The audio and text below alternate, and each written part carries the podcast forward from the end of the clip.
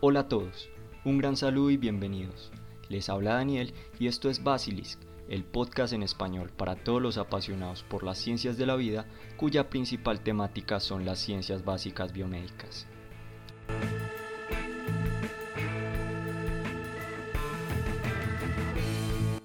Hoy empezamos este nuevo proyecto de la mano de todos ustedes y he querido reservar este primer episodio para comentarles algunas cosas que me parecen importantes, sobre todo decir de dónde surge esta idea, para quiénes creo que va dirigido y cuál es el enfoque que le queremos dar a este formato de ahora en adelante. Sin más que agregar, espero que disfruten de este pequeño episodio tanto como yo he disfrutado preparándolo y empecemos.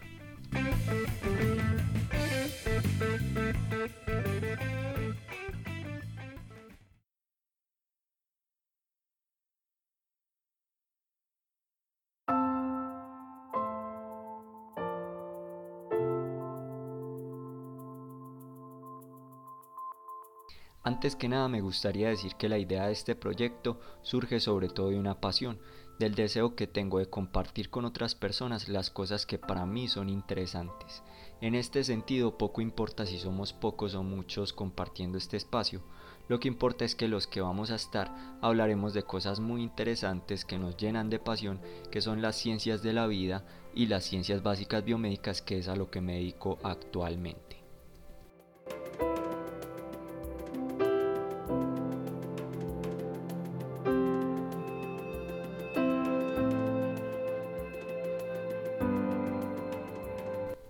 Además de esta primera razón de ser, llamémosla de alguna manera sentimental, hay una segunda motivación para Basilisk, y es poder suplir la necesidad que los estudiantes de ciencias de la salud y profesionales de ciencias de la salud tienen de repasar las ciencias básicas biomédicas.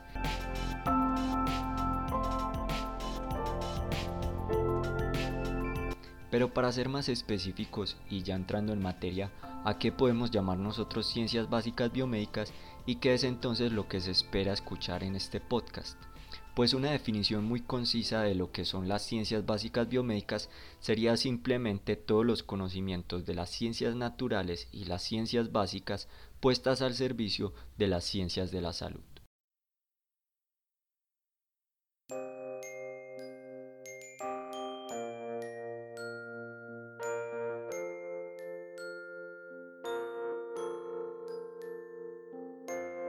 Y sí, eso significa utilizar conocimientos de la química, la física, la biología, para poder entender lo que ocurre en un contexto clínico.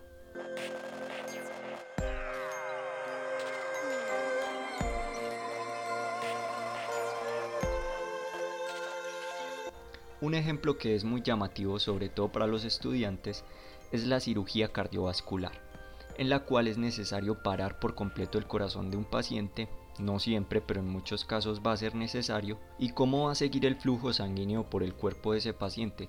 Pues a través de una máquina que se llama la máquina de circulación extracorpórea, a la cual derivamos la sangre de ese paciente, la oxigenamos y la bombeamos nuevamente hacia el interior del cuerpo.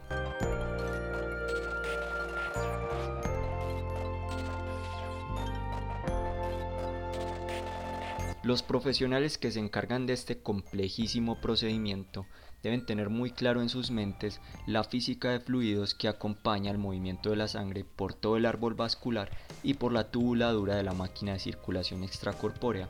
Esto para manejar variables tan importantes como la presión, la velocidad de flujo, el caudal, los tipos de flujo, turbulento, laminar, conceptos que pertenecen a una ciencia básica, la física como algo tan complejo y tan práctico como salvarle la vida a una persona que tiene su corazón parado depende de un conocimiento tan intangible como la física. Esos son las ciencias básicas biomédicas.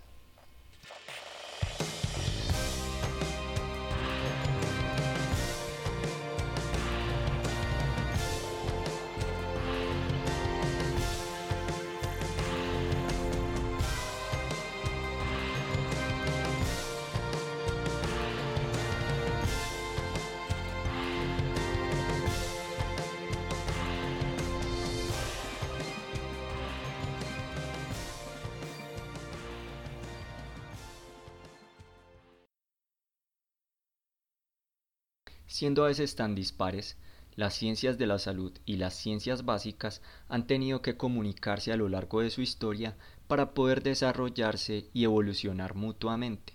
Y es ahí donde aparecen ramas del conocimiento intermedias como la bioquímica, la biofísica, la fisiología, anatomía, farmacología.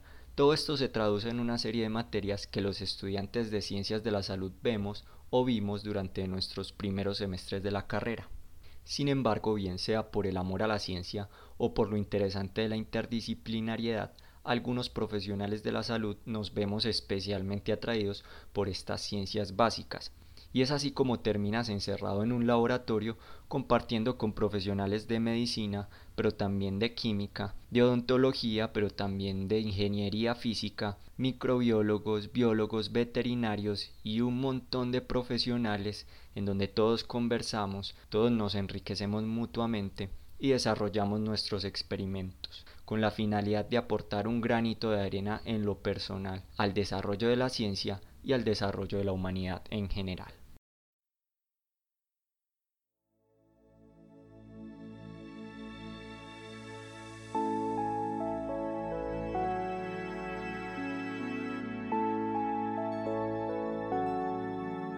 Volviéndome a centrar una vez en el podcast, he de decir de una vez que mi objetivo no va a ser simplemente hablar de las ciencias de la salud.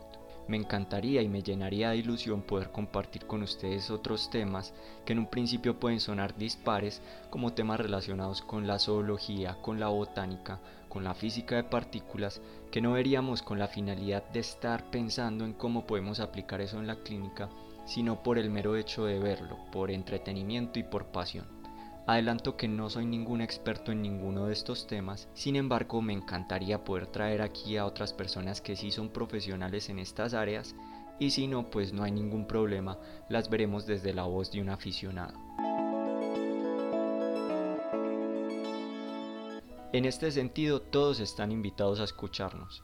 Cualquier curioso, no importa cuál sea su formación, si es apasionado por las ciencias va a encontrar aquí cosas interesantes. Es por esta razón también que siempre intentaré partir desde lo más sencillo, lo más básico, para que cualquier persona pueda seguirnos todo el cuento.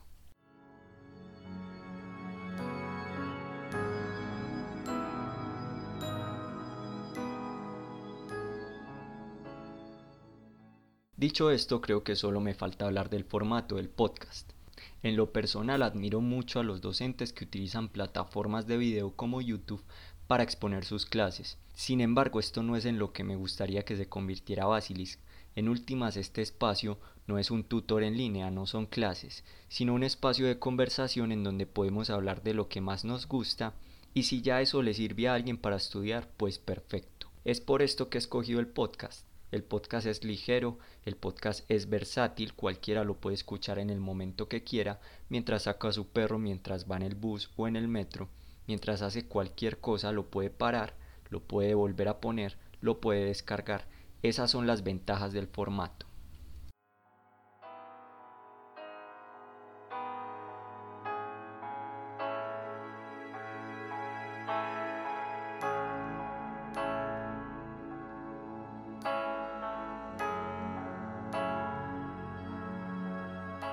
Quizás la única desventaja con la que contamos es que no vamos a poder compartir imágenes directamente, siendo que muchos de los temas que vamos a tratar se pueden abordar con relativa facilidad a partir de un esquema. Sin embargo, esto nos da pie para una idea muy interesante y es enlazar este podcast a una página donde podamos compartir imágenes como Instagram o en Facebook. Esto es algo que está en desarrollo en este momento y los invitamos a que sean muy activos también en esta parte, nos dejen todos sus comentarios y nos den todas sus ideas.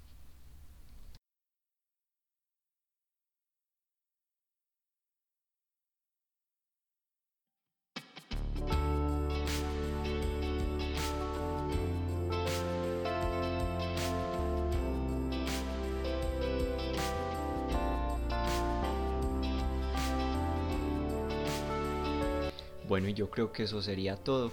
Antes de terminar quiero darle crédito a Joseph McDade que nos trajo esta excelente ambientación musical y a Kevin MacLeod a quien le demos el intro. Un abrazo virtual y nos vemos en el próximo episodio.